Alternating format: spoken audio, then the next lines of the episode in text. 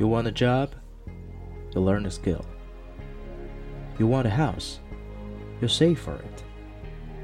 You want a bigger muscles? You lift heavier weights. You want a girl to marry you? You ask a father. You want respect? You earn it. Whatever you want, you work for it.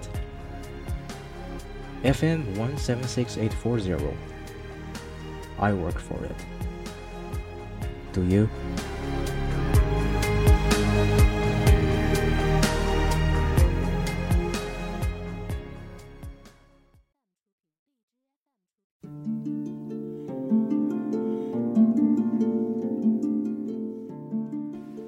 If I were a boy again.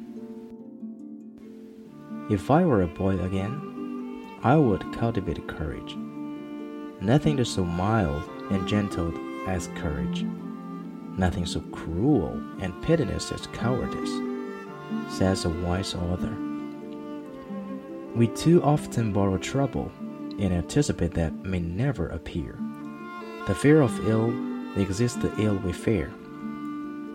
Dangers will arise in any career, but presence of mind will often conquer the worst of them. Be prepared for any fate, and there is no harm to be feared. If I were a boy again, I would look on the cheerful side. Life is very much like a mirror. If you smile upon it, it smiles back upon you.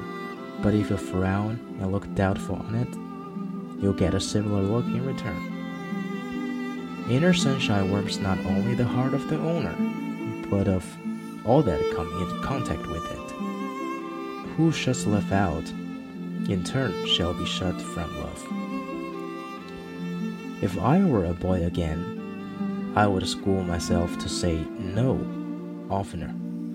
I might write pages on the importance of learning very early in life to gain that point where a young boy can stand erect and decline doing an unworthy act because it is unworthy. If I were a boy again, I would demand of myself more courtesy towards my companions and friends, and indeed towards strangers as well.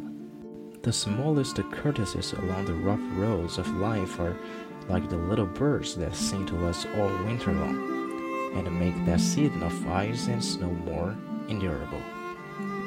Finally, instead of trying hard to be happy, as if that were the sole purpose of life, I would, if I were a boy again, still try harder to make others happy.